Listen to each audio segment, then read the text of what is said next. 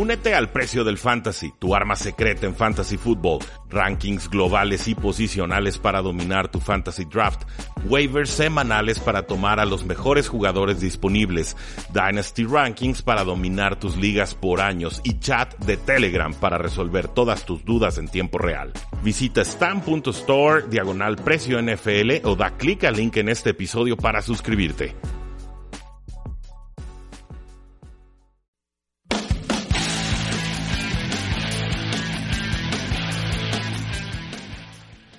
Saludos a todos, bienvenidos a su programa 3 y fuera, regresando de Semana Santa, una, una semana en la que todos pues, obviamente nos desconectamos de, de, la realidad, tratamos de irnos de vacaciones, de desentendernos de todo, pero eh, como ustedes ya saben, la NFL no espera a nadie. Mi nombre es eh, Rudy Jacinto, a mí me conocen del programa Playmakers Radio, me conocen de plan de juego, trabajamos con la gente de Hablemos de, Fútbol, que está creciendo bastante ese programa, y este pues por supuesto es nuestro espacio eh, tres y fuera. Damos como siempre un agradecimiento al Tecnológico de Monterrey, Campus Guadalajara, por ofrecernos la oportunidad de poder estar en el campus de Guadalajara, en, la estación de Sinapsis, pudiendo transmitir esto que nos apasiona y que se llama la NFL. ¿De qué vamos a platicar el día de hoy, damas y caballeros? Hay mucha información.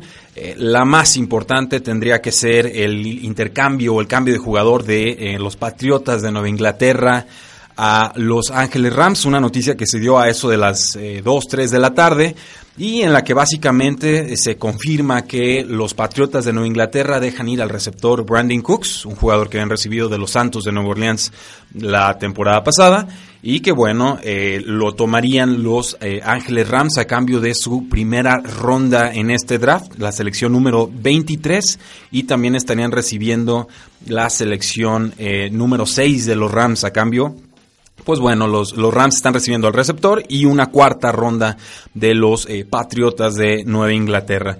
¿Qué, ¿Qué, significa este movimiento? ¿Por qué, por qué está eh, moviendo tanto Los Ángeles Rams? Lo hemos visto con Undamo con Su, lo hemos visto ahora con, con Brandon Cooks, hemos visto que soltaron a su ala defensiva Robert Quinn, es decir, han estado haciendo una serie de movimientos bastante, bastante agresivos como pocas veces hemos visto, eh, creo yo, en la historia de la NFL. Pero ¿a qué responde esto? ¿Por qué, por qué, ¿Cuál es la ventana de oportunidad de campeonato que ven los Ángeles Rams? Y creo que es un, es un intercambio de jugadores importante y creo que lo tenemos que desmenuzar o llevárnoslo eh, por partes. Primero, los Ángeles Rams tienen un contrato de novato en estos momentos en la posición más importante de toda la NFL, que es la de mariscal de campo. Esto, pues bueno, significa que eh, Los Ángeles Rams por, lo menos durante la duración de este contrato, que es eh, por lo menos de cuatro años y tienen una posibilidad de extenderlo a un quinto año, eh, pues tienen la oportunidad o tienen mucha flexibilidad salarial. Es decir, si tú aciertas en la selección de mariscal de campo, eh, significa que en el resto de tus posiciones en el roster vas a poder reforzarte mejor que otros equipos que ya le están pagando una millonada a sus mariscales de campo superestrellas. Entonces, este siendo el tercer año de, de, Jared Goff, pues bueno, los Rams entienden que les quedan dos o quizás hasta tres años para poder eh, aprovechar o maximizar esa ventana de oportunidad que les ofrece tener a Jared Goff con un contrato bastante eh, accesible. Ahora, ¿qué sucede o qué pasa entonces con el lado de los Patriotas de Nueva Inglaterra? ¿Por qué dejan ir a un receptor que es bueno, que es rápido, que es técnico, que es un velocista impresionante eh, a Los Ángeles Rams después de un solo año? Creo que esto eh, responde a que eh, está ahora Brandon Cooks en su quinto año de contrato de, novato. Esto eh, significa que ya está costando bastante. Creo que el costo era de 8 millones de dólares para el 2018.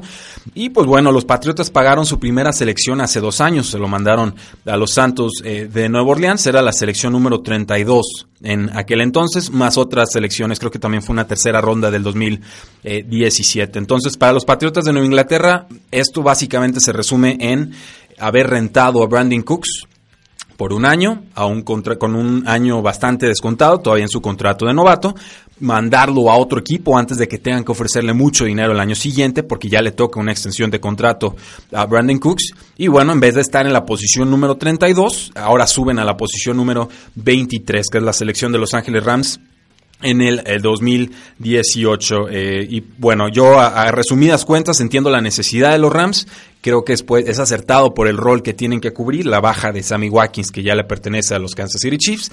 Y pues bueno, por otro lado, creo que los Patriotas de Nueva Inglaterra también salen ganando porque creo que rentabilizaron bastante bien ese año de contrato, creo que salen perfectos, creo que liberan dinero que va a ser muy importante y sobre todo creo que los Patriotas de Nueva Inglaterra se posicionan ahora con dos selecciones de primera ronda tardías y una primer, bueno, una segunda ronda bastante temprana que recibieron de los San Francisco 49ers por haber soltado a Jimmy Garoppolo, pues bueno, creo que esto los posiciona de forma muy importante para ir por ese mariscal de campo eh, del futuro que, eh, pues bueno, tendría que suplir eh, la posición de Tom Brady dentro de poco tiempo. ¿Cuánto tiempo le quedará a Tom Brady? No lo sabemos, es, es difícil acertarlo en, en realidad, pero eh, sí creo que eh, ahora, hoy más que nunca, los Patriotas de Nueva Inglaterra están posicionados para subir posiciones en el día del draft y poder tomar al mariscal de campo casi de su preferencia, ¿no? Desconozco, obviamente, cómo tengan acomodados eh, los corebacks en la posición de, novatos de este año, es decir, cuáles son los rankings o las posiciones de mariscales de campos en su big board o en su draft board, pero sí creo que hay corebacks con perfiles muy interesantes, muy atractivos para el estilo de juego tan intelectual que exigen los eh, Patriotas de eh, Nueva Inglaterra. Una disculpa a los que nos están viendo en el Facebook Live, se está pixeleando la imagen de forma tremenda, pero me parece que el audio de todas formas se sigue escuchando bastante bien. Seguimos trabajando aquí en el aspecto técnico y mira, justo más tarde en decirlo, en que reapareciera la imagen. Así funciona la tecnología. ¿Qué mariscales de campo podrían estar buscando los Patriotas de Nueva Inglaterra en este draft? Pues bueno, damas y caballeros, yo en posición número uno en este draft tengo al quarterback Josh Rosen, es el de la Universidad de UCLA, Universidad de California, Los Ángeles. Eh, un jugador inteligente, un jugador eh, que me recuerda un tanto a, Matt Ryan, creo que es una, una, buena comparación, no es tan móvil, pero sí es un quarterback inteligente, un quarterback que sabe buscar varias opciones, un quarterback con una técnica inmaculada de pase, muy inteligente, muy intelectual, de hecho tan inteligente que parece intimidar a varias franquicias de la NFL, como que no les gusta que sus mariscales de campo sean personas pensantes, solo quieren que sean jugadores y ya, y ese no es. Eh, Josh Rosen, otro mariscal de campo que podría interesar a los Patriotas de Nueva Inglaterra, un perfil muy distinto, pero también un mariscal de campo que tuvo eh, manejar las, eh, pues digamos, las cuestiones intelectuales complicadas, los ajustes sobre la marcha de una ofensiva complicada, eh, pues sería Lamar Jackson, el quarterback de Louisville. Eh, muchos lo conocen como corredor, se le compara mucho con Michael Vick. Creo que las comparaciones son acertadas, pero creo que se le subestima mucho como pasador. Aunque no es el quarterback más preciso en este draft, sí me parece que tiene muchas herramientas que un quarterback intelectual, un quarterback estrella, un coreback que trasciende o que tiene una larga carrera en la NFL, requiere que sería visión, que sería paciencia en el bolsillo, no ser reactivo sino propositivo, aguantar cuando te viene la presión, no correr a la primera, sino esperar a que las jugadas eh, se desarrollen. Y luego, pues bueno, le sumas que tiene un atleticismo impecable y que tiene un pase profundo bastante, bastante fuerte. Y creo que es un coreback que va, cada año ha ido mejorando y creo que podría seguir haciéndolo en el sistema de juego de los Patriotas. Otras necesidades de los Patriotas, pues por supuesto la pérdida de su tackle izquierdo Nate Solder, ahora jugador de los Gigantes de Nueva York, el jugador más caro de su posición en toda la NFL, pues eh, Tom Brady solamente ha jugado con dos eh, tackles izquierdos, lo que era Light, Light y ahora pues Nate Solder. Desde el 2002 estamos hablando de solamente dos jugadores en la posición de tackle izquierdo. Entonces, aunque no es una de las posiciones más fuertes en este draft, sí creo que los Patriotas de Nueva Inglaterra pueden aprovechar uno de esos tres picks eh, iniciales que tienen para arrancar el draft para seleccionar al futuro jugador que proteja el flanco izquierdo de eh, Tom Brady. Entonces, bueno, esta fue la noticia bomba que se dio el día de hoy, un intercambio de jugadores interesantes. Los Rams están poniendo toda la carne en el asador, los Patriotas pues obviamente tratando de acumular posiciones de draft, ya sea para seleccionar tres veces temprano o para escalar posiciones y acertar, adelantarse a otros equipos y tomar a su mariscal de campo del futuro, su mariscal de campo eh, franquicia. Tenemos algunas preguntas del público Dice Enrique de Antonio Aceves García. Bueno, dice, hola Rudy, te vemos y oímos bien. Muchas gracias por confirmarme con, con la cámara del Facebook. Eh, ¿No habrá exagerado ahora Bill Belichick? Pues bueno, yo, yo creo que tratar de meterse en la cabeza de Bill Belichick es este, volverse loco y nunca salir del laberinto, ¿no? Lo sabemos que Bill Belichick opera a su propio ritmo, tiene sus propias reglas, Eh, Bill Belichick es de los que impone moda y tendencia en la NFL. Fue de los primeros que empezó a utilizar a los corredores como, como receptores, de los primeros, el primero quizás, eh, que utilizó de forma eh, muy productiva dos alas cerradas en una misma formación. Recordamos con, con Gronkowski, con el en paz descanse Aaron Hernández. es un, vamos, es un coach que que cuando creen algo lo ejecuta y no pide disculpas. Y obviamente no todos los general managers, que, que Bill Belichick también es general manager, eh, pueden hacer esto. Obviamente si tú cometes eh, movimientos arriesgados que no funcionan, pues los dueños normalmente no tienen la paciencia para aguantarte una o dos malas temporadas con, con malos resultados. Bill Belichick a base de trabajo, de esfuerzo, de establecer una cultura, de tener un sistema y obviamente pues de trabajar a la par con Robert Kraft y con, con Tom Brady, que fue una, pues un lujazo poder contar con él en todo este trayecto con los Patriotas de Nueva Inglaterra, pues tiene el beneficio de la duda y aunque también ha fallado en esta clase de movimientos, creo que la mayor cantidad de las veces eh, ha acertado. Entonces, eh, creo que como analista, creo que el movimiento es adecuado, creo que la necesidad es clara de los Patriotas de poder conseguir eh, un mariscal de campo. Creo que, creo que lo van a conseguir ahora sí más que nunca. Y eh, creo que los aficionados de los Patriotas tienen que entender que aunque era muy valioso Brandon Cooks, creo que poder tener a un jugador eh, en un contrato novato de cinco años es más importante que tener a Brandon Cooks, un velocista muy productivo, por un año más y después tener que pagarle una eh, millonada. Igual creo que la, la, posición de receptores de los Patriotas de Nueva Inglaterra está bien cubierta con Gronkowski, con Julian Edelman que regresa de lesión. Tendrían de como amenaza profunda a Chris Hogan, que estuvo pues lastimado hacia el final de la temporada, pero es un jugador que a mí me encanta en profundidad. Y luego, pues en el flanco contrario tendríamos a Malcolm Mitchell, el receptor de tercer año que eh, se perdió toda la temporada eh, anterior. Y además, pues bueno, cualquier jugador que pueda llegarles en el draft. Y Kenny Brett, que todavía le queda un año más pese a su triste campaña 2017. Nos dice Bob Sanz, parece que mientras Los Ángeles y San Francisco se están reforzando, Seattle se está desbaratando. Sí, eh, Bob, yo coincido con tu análisis. Creo que San Francisco claramente va al alza. Creo que Richard Sherman citó eso como uno de los motivos por los cuales firmó con San Francisco. Y el caso de Los Ángeles, bueno, pues uno de los grandes favoritos a, llegar al Super Bowl. Creo que sin duda la defensiva es imponente. Yo no me imagino los blitzes que va a estar mandando el coordinador defensivo Wade Phillips con, con Brokers y luego con Aaron Donald y luego con Undamo con Su y luego con cornerbacks que defienden hombre a hombre y no necesitan apoyo. O sea, vamos, tienen una locura de defensiva, ahora sí van a poder ejecutar todo lo que quieran. Y a la ofensiva, bueno, los vimos el año pasado, Los Ángeles Rams con lo que tenían el año pasado fueron la ofensiva más anotadora de toda la NFL. Entonces, efectivamente, Bob, creo que cuidado con eh, Los Ángeles Rams, aunque lo hemos visto muchas veces. Eh, el equipo que gana la agencia libre o gana el draft no siempre es el equipo que gana el Super Bowl.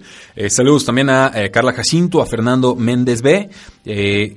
Nos dice Bob Sanz, la imagen se parece a Where's Waldo. Sí, la imagen se nos está pixeleando. Ya tendremos que ver cómo bajarle la resolución a la cámara. Y eh, creo que Seattle, la parte final de esa pregunta que nos hacían, sí, creo que, que Seattle está rumbo a una larga y dolorosa reestructuración. Pierde, ya la Legión del Boom no existe. Eh, consideramos el linebacker Wagner, tiene algo de presión en la línea defensiva, la línea ofensiva pues muy mermada, el juego terrestre todavía no ha existido, Russell Wilson tiene que correr por su vida en cada jugada, perdieron a, una, a su receptor número 2, eh, Paul Richardson, es decir, eh, se cerró, creo yo, la ventana de oportunidad para eh, los...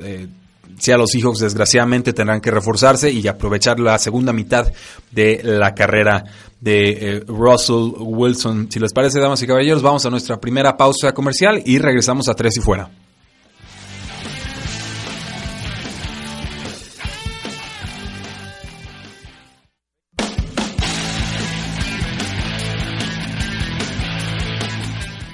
Regresamos para platicar de todo lo que ha estado sucediendo en el frente de la NFL durante eh, esta última semana santa. Y ha habido muchos movimientos, como siempre, pero vamos por partes. El primero, y creo que esta, esta noticia, bueno, me hizo reír un poco, pero no tanto porque fuera una nota de risa, sino porque cada que se menciona este nombre, eh, como que los aficionados ya están fastidiados o lo agarran de burla o yo no sé qué, qué sucede. Es un jugador que definitivamente no ha mostrado lo que se esperaba de él cuando llegó a la liga, pero que bueno, sabemos que la necesidad de mariscales de campo es importante, de suplentes eh, también, y en estos momentos eh, Gino Smith, exjugador de los Jets de Nueva York, exjugador de los Gigantes de Nueva York, pasa a ser el suplente de los Ángeles Chargers. Eh, los Chargers, bueno, llevan tiempo buscando un suplente de relativa garantía, no lo han encontrado Creo que Gino Smith, bueno, si le vamos a pedir ser suplente, que nos saque uno o dos partidos, eh, puede hacerlo. Es un jugador que ha tenido partidos con 300 yardas y tres touchdowns y también ha tenido juegos con cuatro intercepciones. Entonces, eh, ahora sí que es el, el volado del diablo, ¿no? Y no sabes de qué lado te va a caer la moneda. En una de esas la tiras al aire y nunca te cae la moneda con Gino Smith. Pero en estos momentos, Gino Smith, suplente de eh, Los Angeles Chargers, un contrato de bastante accesible seguramente y creo que pues para suplente no está del todo mal, al contrario, creo que un poquito de, experiencia, aunque no sea la mejor del mundo, le, viene bien a los eh, San Francisco 49ers. Un receptor que no es tan mediático, pero sí creo que era el que mejor se separaba de todos los eh, receptores de los Vaqueros de Dallas. Eh, Bryce Butler, un jugador que estuvo ahí, pues lo cortaron los Vaqueros de Dallas, no les interesó renovarlo, no entendí por qué. ahora pues ha firmado con los Arizona Cardinals un contrato reportado en dos años. Y esto me, me, agrada porque, bueno, los Arizona Cardinals tienen muchas necesidades y receptor era una de ellas. Habían perdido a su velocista eh, John Brown y creo que Bryce Butler puede emular de forma bastante adecuada lo que John Brown en sus mejores momentos le ofrecía, le ofrecía al equipo de el, el desierto. Me sorprende que pues que los equipos de la NFL no se pusieron a ver juegos de Bryce Butler, porque si yo sentado en mi casa veo y que, que el único que se está separando por velocidad y técnica es Bryce Butler, eh, y lo cortan los vaqueros de Dallas, pues bueno, dónde está la, digamos, la no coincidencia, el no análisis, la qué está faltando, qué estoy viendo yo que no están viendo ellos, ¿no? Eh, y no porque yo tenga la verdad del universo, pero sé de varios analistas que eh, respetan y bastante el trabajo de Bryce Butler. Enhorabuena al equipo de los Arizona Cardinals. Creo que, que en esta ocasión han acertado. El caso del pateador Marquette King, un pateador muy mediático de los Oakland Raiders, uno de los mejores pateadores en la NFL, un jugador que apenas estaba cobrando 3 millones de dólares y, que fue cortado de la nada, por sorpresa. El, jugador Marquette King, bueno, se estaba entrevistando con jugadores, digo, con coaches, con los dueños del equipo, con etcétera, con los directivos, y le avisaron sobre la marcha, ¿qué crees Marquette? Adiós y gracias. Sin mayor explicación, no hay justificación en el campo para cortarlo. Se trató de hablar de que era un jugador al que le, marcaban muchos castigos. Esto es falso, solo tuvo un castigo durante el 2017. Entonces, yo esto, que en el campo no lo puedo justificar, creo que es una decisión de John Gruden, el nuevo head coach de eh, los Oakland Raiders creo que es casi un capricho. O sea, en realidad no, no me explico qué, qué, es lo que están haciendo los Raiders en estos momentos. Se están haciendo viejos, se están haciendo lentos. John Gruden quiere una ofensiva del 98. Dice que las analytics, que las estadísticas avanzadas no, no le interesan, que él quiere, él, él quiere regresar a sus raíces, ¿no? Como si no estuviera estudiadísimo el sistema de John Gruden en la NFL. Le voy a dar el beneficio de la duda porque obviamente es un, es un entrenador que sabe, puede que nos esté haciendo el bluff en lo, en lo mediático, puede que nada más esté diciendo algo al aire y que en realidad pues vaya a incorporar todas estas herramientas, pero en la sumatoria de todos los movimientos que viene haciendo John Gruden en agencia libre, a mí eh, sinceramente no, no me están convenciendo y estoy dispuesto y creo que voy a hacer esta semana en, el podcast de Tres y Fueras, a los que estén suscritos desde su celular, por cierto, eh, creo que vamos a hacer un análisis de todos los movimientos que han hecho los Oakland Raiders, pero sí puedo adelantar que no estoy eh, muy contento con esas adquisiciones. Eh, más movimientos de agencia libre y pasamos con sus eh, preguntas. El caso de la cerrada, Benjamin Watson, creo que ya va a cumplir 38 años.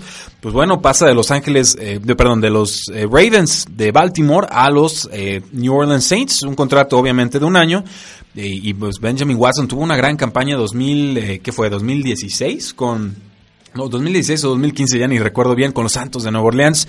Un jugador atléticamente impresionante. Obviamente la edad ya no le permite hacer lo que hacía antes, pero pues un jugador productivo y obviamente los Santos de Nueva Orleans ya interesados, yo creo, en deshacerse del contrato de Kobe Flinner y no los culpo.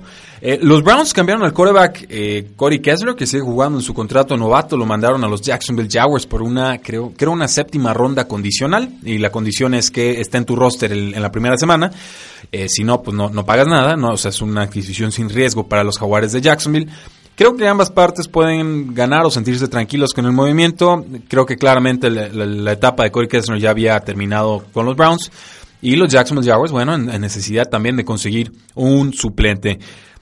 Sí recuerdo que Hugh Jackson dijo, confíen en mí, yo sé lo que estoy haciendo con Corey Kessler, que lo estoy tomando en tercera ronda. Pues bueno, confiamos en él. Hugh Jackson, eh, una de muchas veces que nos has fallado.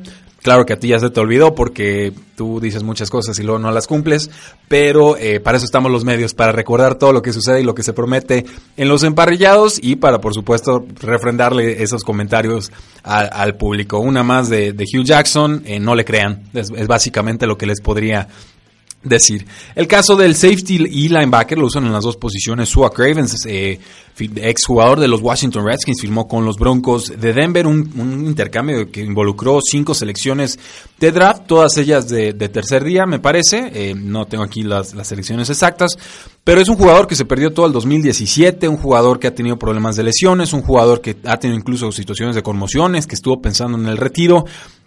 Creo que se había envenenado mucho su, situación con los Washington Redskins. Creo que los Broncos de Denver, obviamente con un nuevo ambiente, un nuevo entorno, un nuevo vestidor, eh, creo que van a tratar de conseguir ese talento que es un jugador de, tercer año.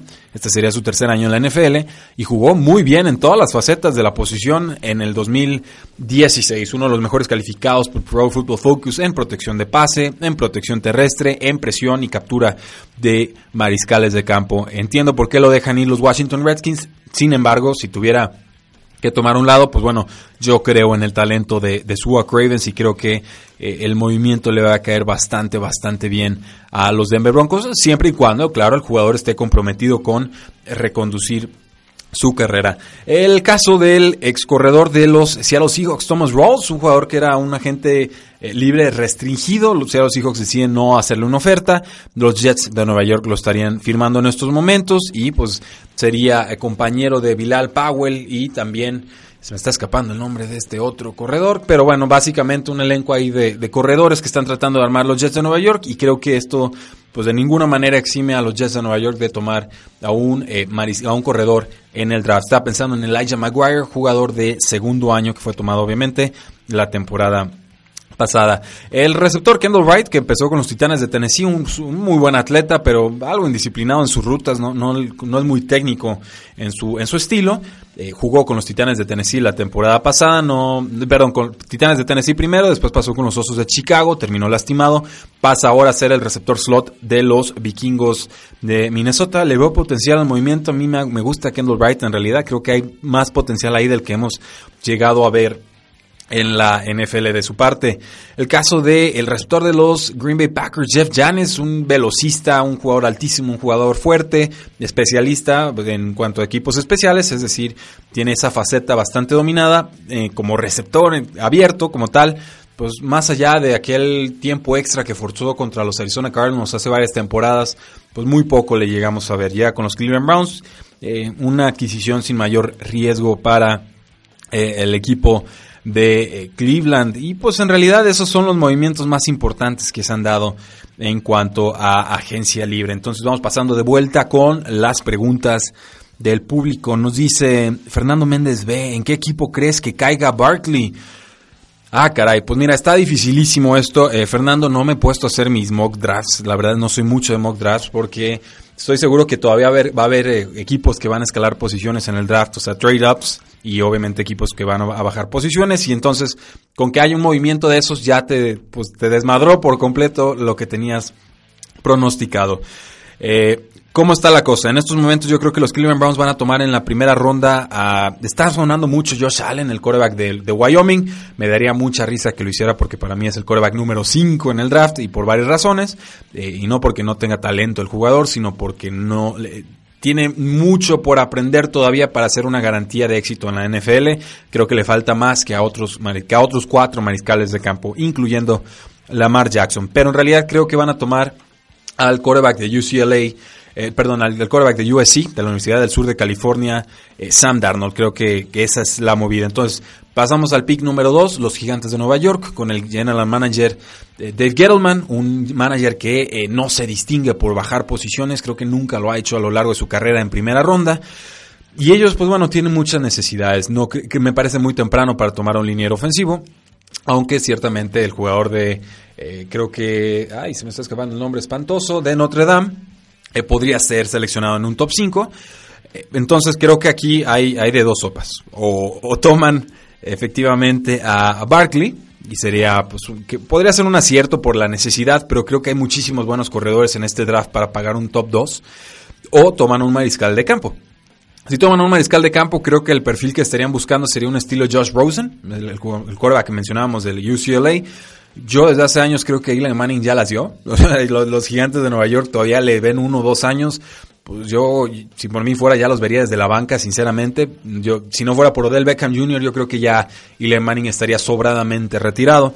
Pero eh, bueno, el equipo ha dado señales claras de que quieren todavía apostar a, a Manning. Entonces, si esto es cierto, veo muy posible que tomen a Barkley. ¿Cuál creo yo que es la movida correcta? Bajar posiciones. El precio que pagaron los Jets de Nueva York para subir a la posición número 3, escalar apenas tres posiciones, pagar una primera ronda, pagar tres segundas rondas. Creo que el mercado está inflado creo, y creo que los gigantes de Nueva York con tantas necesidades deberían eh, aprovecharlo para llenarse de municiones rumbo a este draft. ¿Hasta dónde puede caer Barkley? Creo que no pasa de la selección número 7, que sería de los Tampa Bay Buccaneers. Creo que si Barkley está eh, disponible en el pick número 7, va a ser tomado. Ahorita la expectativa es que sea seleccionado antes, pero cada vez veo más probable que el draft empiece con coreback, coreback, coreback. Es decir, coreback pick 1, coreback pick 2, coreback pick 3 y, a partir de ahí entonces que empiecen a ser tomados jugadores de otras posiciones como los como los eh, tackles, como algún cornerback, como un, Bradley Chubb, que es un ala defensiva, y por supuesto pues el caso de, de Barkley. Esta es una forma muy larga de decirte no tengo idea, pero esos son los escenarios que podría vislumbrar eh, Fernando Méndez en estos eh, momentos. Habla lo que sepas de los Cowboys, gracias. dice Enrique Antonio Aceves García. Pues sé que tienen una estrella de logo, sé que les falta velocidad en la posición de receptores, sé que la línea ofensiva no es la misma que tenían hace varios años, sé que deberían de tomarle notas a lo que están haciendo Los Ángeles Rams, así es como se maximiza una ventana de oportunidad cuando tienes un coreback competitivo en su contrato de novato. Me molesta mucho como aficionado neutro y como analista que los vaqueros de Dallas estén sentando sobre sus manos. Me molesta mucho que no resolucionen o que no solucionen el caso de Des Bryant. Si lo vas a tener, y en, la siguiente temporada sal y sí, Des Bryant es nuestro receptor número uno y lo vamos a tener al precio en el que está y listo, y se acabó la discusión. Si no lo han hecho es porque creo que sí está en la cuerda floja y creo que puede ser cortado después del draft.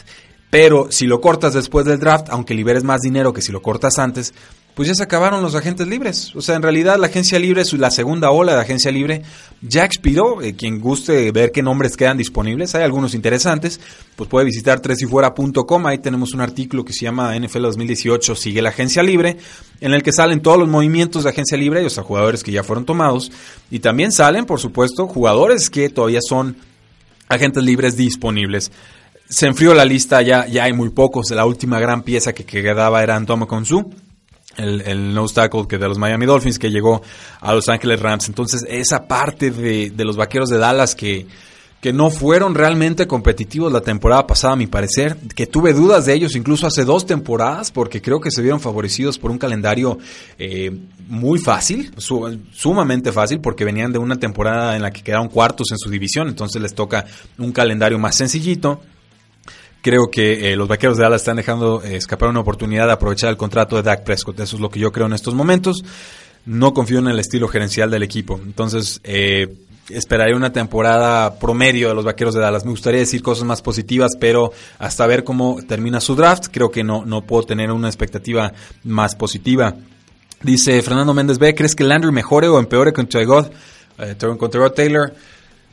Va a ser muy difícil que mejore eh, Fernando porque pues, tenía muchísimos pases con los Delfines de Miami. En realidad, pues quizás, eh, quizás el receptor con más pases atrapados o lanzados en su dirección en su, en su contrato de novato. O sea, han sido cuatro años de inflarle a base de pases de seis, de siete, de ocho yardas. ¿Tiene su valor eso en la NFL? Sí, sí lo tiene. Creo que va a recibir más pases de Darrell Taylor con los Browns que de, no sé, de un Tannehill o de un Jay Cutler o de, un Matt Moore. Creo que no, creo que la expectativa puede ser bastante similar o incluso puede ser un poco a la baja porque por un lado va a tener a Corey Coleman, en quien yo todavía creo, un jugador de tercer año, y por el otro lado pues también va a tener a Josh Gordon, a, nuestro salvador y señor eh, Dios Josh Gordon dirían en el fantasy fútbol.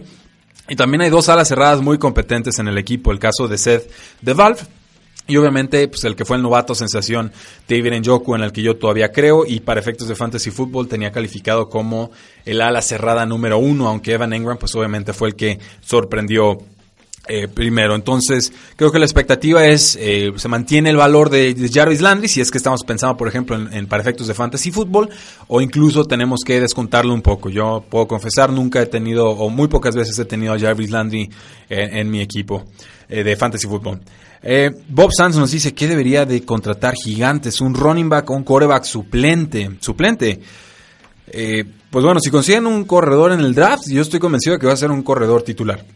O sea, no, no veo muy fuerte las posiciones de corredores en estos momentos con eh, los gigantes eh, de Nueva York.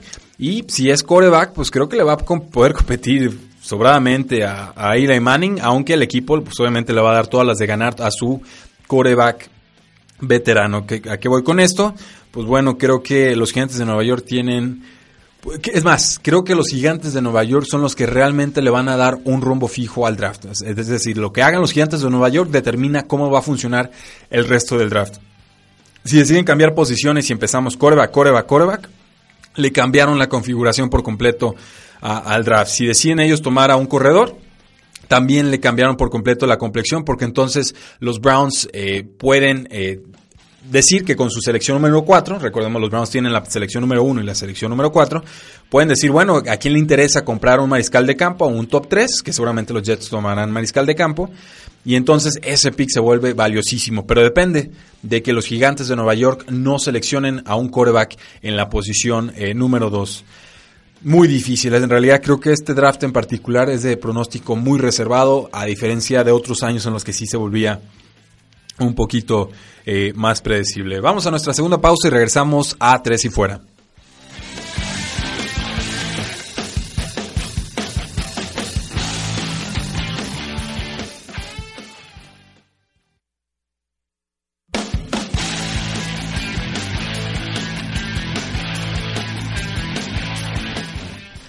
Regresamos al último bloque de Tres y Fuera. Estamos hablando de todo lo que sucedió en la agencia libre en esta semana. Una semana en la que ya se nota definitivamente que los nombres pues se van volviendo un poquito menos impresionantes, pero creo que podría valer la pena el eh, platicar acerca de los agentes libres que todavía quedan disponibles en estos momentos. Creo que ya nos está respondiendo mucho mejor el internet, pero bueno, eh, vamos, vamos viendo si eh, podemos conseguir mejor señal aquí. Nos, seguimos con las preguntas del público y nos dicen ¿Cuál debería de ser la primera selección del draft de los Cowboys?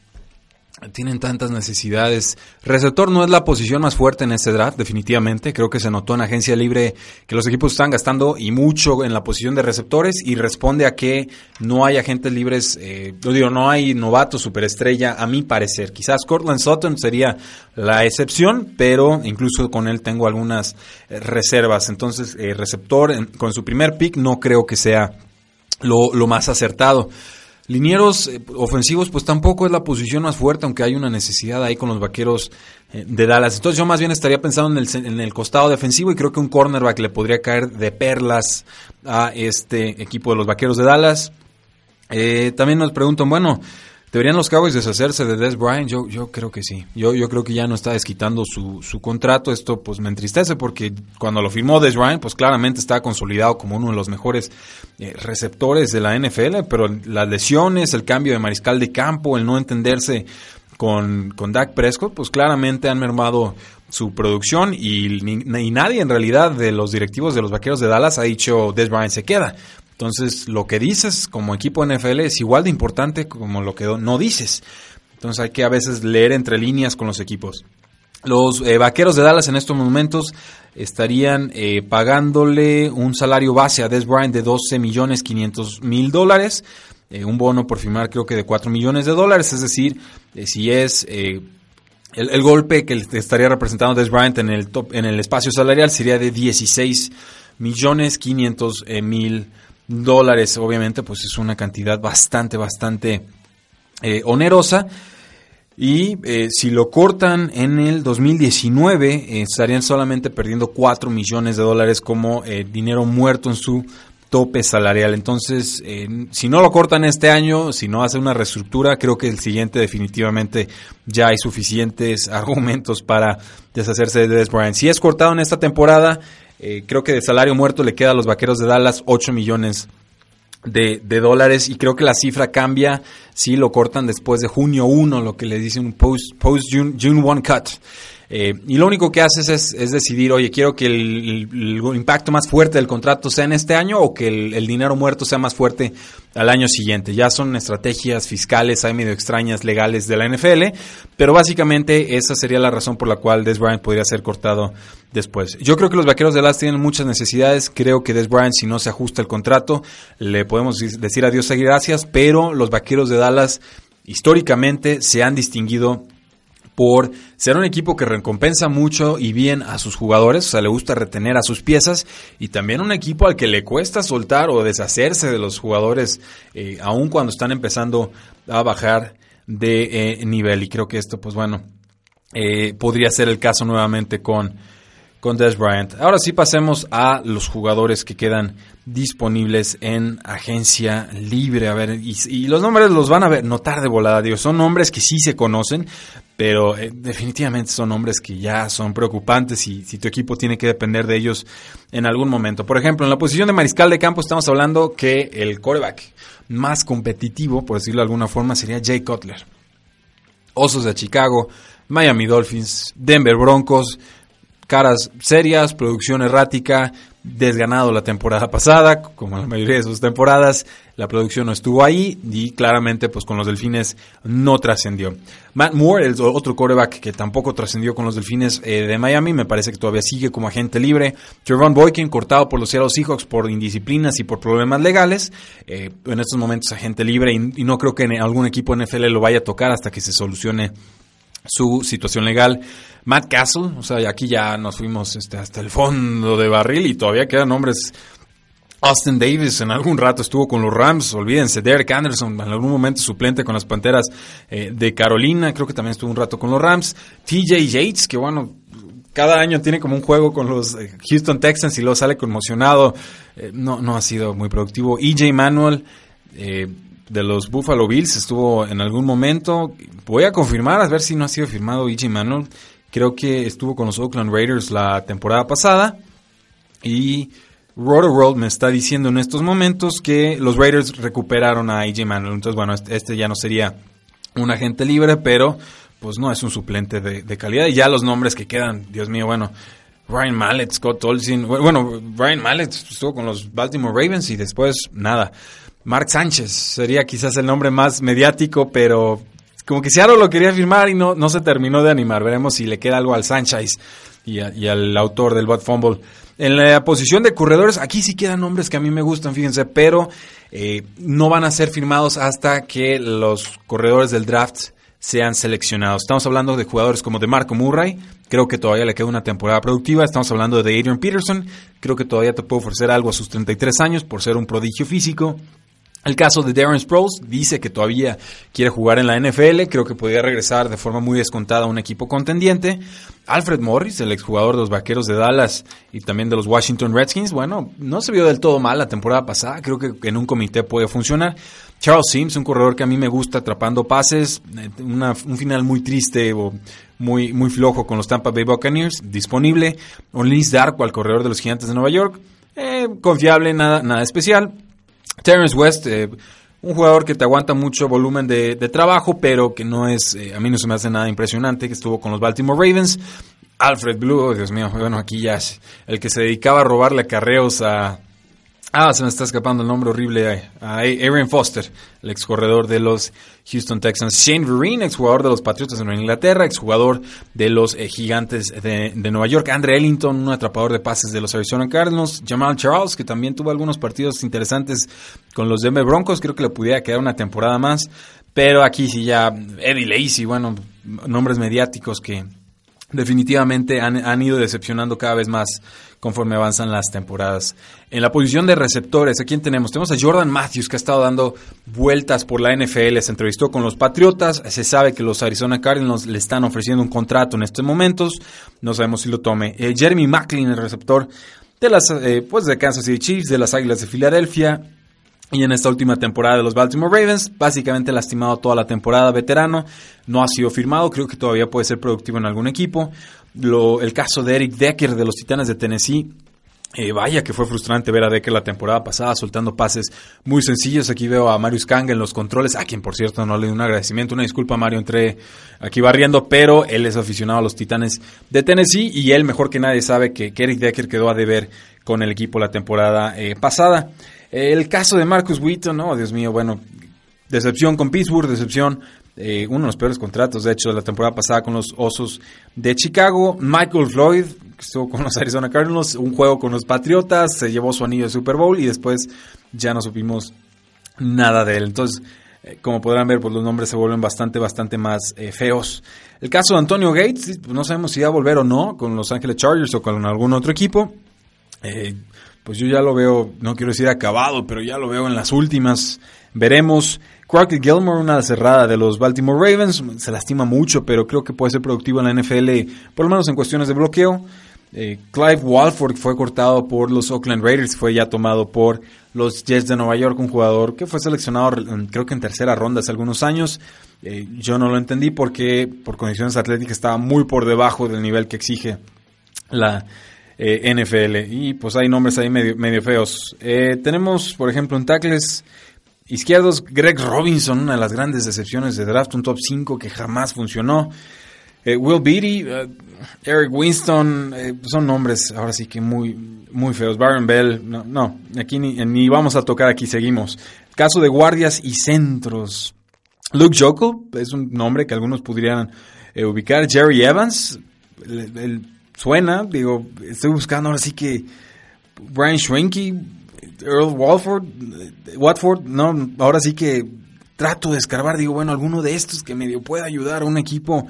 Y no, la verdad es que se acabó muy rápido los refuerzos de línea eh, ofensiva.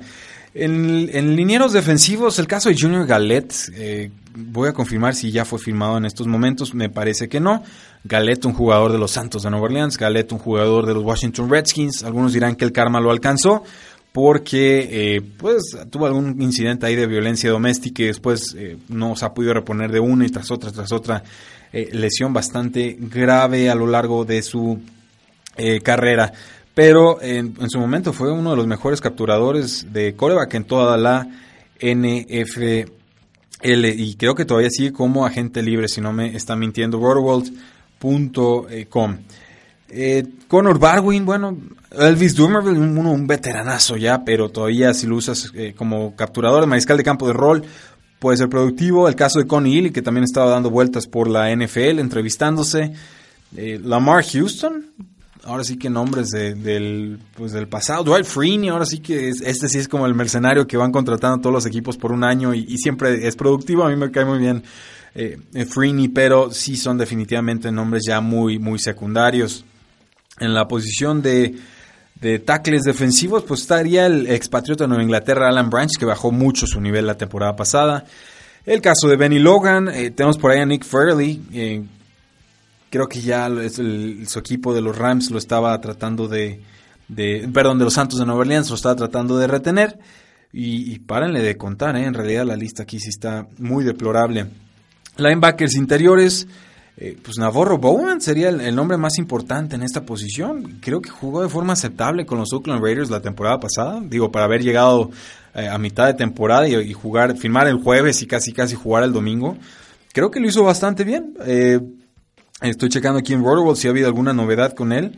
y dice que, por ejemplo, el, general manager de los Raiders, Reggie McKenzie, espera poder renovar o refirmar al agente libre Navarro Bowman, un jugador de 29 años con un mercado muy callado, pero que fue efectivo con los Raiders, a mi parecer, eh, y todavía no ha recibido visitas de ningún equipo o con ningún equipo de la NFL. Entonces, eso me sorprende a mí un poco. Creo que por lo menos hasta por experiencia y por, por lecciones, por coaching que le pueda dar a jugadores, podría valer la pena tomar a Bowman. También hay que ver qué precio pide, pero eh, me sorprende mucho que, no haya más ruido con él. En la posición de linebackers eh, externos, Aquí sí la lista, Dios mío. Aldon Smith, que está en, pelea o con la ley, no va a firmar definitivamente. Jonathan Casillas, eh, creo que se estaba entrevistando con los Patriotas de Nueva Inglaterra, es un exjugador de los Patriotas, exjugador más recientemente con los Gigantes de Nueva York, terminó lesionado la eh, temporada pasada y según Brother World sigue siendo un agente libre. Lo último que se sabe de él es que estuvo entrevistándose con los Patriotas. Tuvo 34 tacleadas la temporada pasada con los Gigantes, terminó en la lista o en la reserva de lesionados con lesiones de cuello y de muñeca. El caso, vamos viendo si hay algún otro nombre por aquí. No, no se llama McClellan, creo que este Dan Bajalí, bueno, estuvo en algún momento con los Kansas City Chiefs, lo han utilizado muchísimo, yo no sé cuánto gas le quede en, en esas piernas. En la posición de cornerbacks, y aquí sí firmaron un montón de jugadores, pues Shot Breland, el jugador que se le infectó la pierna en vacaciones, que había firmado con las Panteras de Carolina por mucho dinero, que finalmente decidieron que, que el jugador estaba muchos meses eh, fuera del campo, que iba a tener un proceso de recuperación muy fuerte, deciden anularle ese contrato. A mí eh, pues no me llena del todo Bashard Breland, pero ha tenido momentos altos con los Washington Redskins. Creo que puede ser una ganga si llega a firmar con algún equipo y algún equipo de la NFL es paciente con él. Dominic Rogers Cromartie, un jugador veterano, un jugador seguro, no es súper estrella, pero eh, creo que hay equipos que sobradamente podrían utilizar a Cromartie y eh, así preocuparse menos de su posición de cornerback. El caso de Prince Amukamara, bueno, también otro de estos cornerbacks veteranos, creo que Van a esperarse obviamente al draft y después rápidamente firmarán con algún equipo. El caso, quiero ver si Sean Smith eh, ha firmado.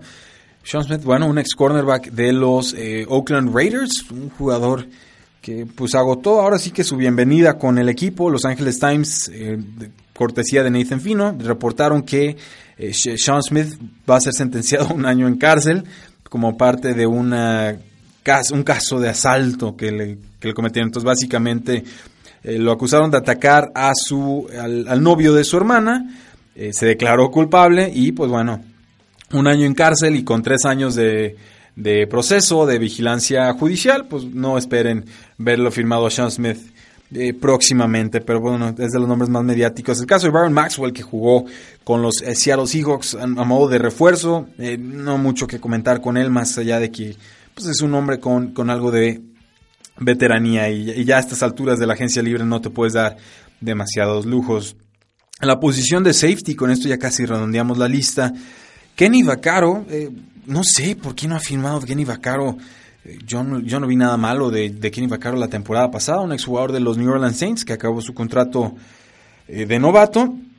está completamente sano, había tenido una molestia de ingle se sometió a una operación de, abdomen, o sea, de, core muscle, le dicen, en diciembre, después de jugar con esta lesión todo el 2017.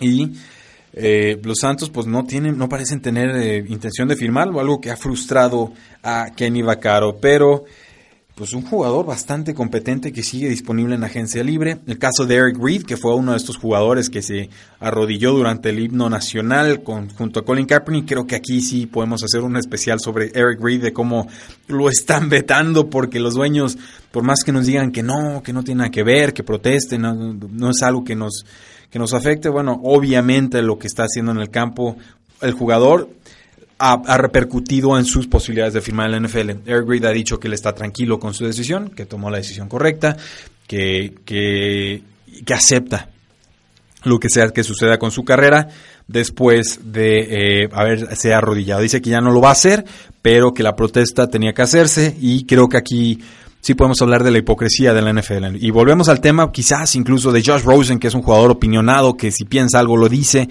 A los equipos NFL no les gusta en realidad que sus jugadores anden opinando. Y, lo hay que entenderlo también, pues es un negocio, obviamente mientras menos controversial seas, pues eh, más tranquilo puede estar un equipo de la NFL. Pero Finalmente los jugadores también son personas, los jugadores se han ganado una plataforma, los jugadores también tienen derecho a opinar y los jugadores pues también tienen derecho a protestar cuando a mi parecer se les expulsa de forma injusta como está sucediendo en este momento con Eric eh, Reed, un exjugador de los San Francisco 49ers. Eh, y hay algunos otros nombres en la posición de safety como Tyron Branch, un veteranazo, eh, pero que todavía ha sido productivo. ¿Quieren que hablemos de pateadores? Yo digo, Kai Forbath, Cairo Santos, eh, creo que Cairo Santos ya había firmado. Sebastian Janikowski de los Oakland Raiders sigue eh, disponible. Brian Walsh, eh, ay Dios mío, yo tuve Brian Walsh la temporada pasada en, el Fantasy Football, jugó con los Vikingos de Minnesota el año pasado con los Santos de, perdón, con los Seattle Seahawks. Y recuerdo perfectamente que se quedó a 5 yardas corto, una patada de 50 yardas contra los Atlanta Falcons para ganar el partido y fue fue un fiasco. Este, me cae bien Brian, Blair Walsh, ahora sí que es muy cómico, pero pues para cómico mejor lo contratamos a hacer stand-up o, o alguna otra clase de comedia. Con esto, bueno, damas y caballeros, creo que podemos ir redondeando el programa del día de hoy. De ahora en adelante, en realidad, nos vamos a estar enfocando más en el NFL Draft. Vamos a estar hablando de jugadores en específico, de sus fortalezas, de sus debilidades. Eh, y ya cuando nos acerquemos un poco más a la fecha oficial del draft, estamos a un mes, podemos hablar también de las necesidades más importantes de cada uno de los equipos. No quiero acercarme a eso todavía porque estoy seguro que va a haber movimientos importantes de aquí antes del draft, porque eh, hay muchas necesidades particulares, hay jugadores muy talentosos y creo que la posición de mariscal de campo puede ser, insisto, coreback, coreback, coreback y no estoy seguro de que sean los gigantes de Nueva York quienes seleccionen en la posición número 2 del draft. Mi nombre es Rudy Jacinto, pueden seguirme en Twitter como arroba paradoja NFL, eh, pueden seguirnos en redes sociales como facebook.com diagonal 3 y fuera eh, obviamente, bueno, nuestra página, nuestro sitio web, 3yfuera.com. No olviden suscribirse al podcast, estamos subiendo contenido adicional. Este es el programa más fuerte, lo subimos también los, los martes, pero estamos hablando de temas que se nos quedan en el tintero y que este espacio, pues por tiempo, no, no nos permite abarcar. Suscríbanse desde su celular, síganlos en iTunes, dejen reseña de 5 estrellas. Eh, y ahora sí que si se suscriben, les llegan automático al celular, no tienen que estar cazando el programa. Eh, muchísimas gracias, 3 y fuera.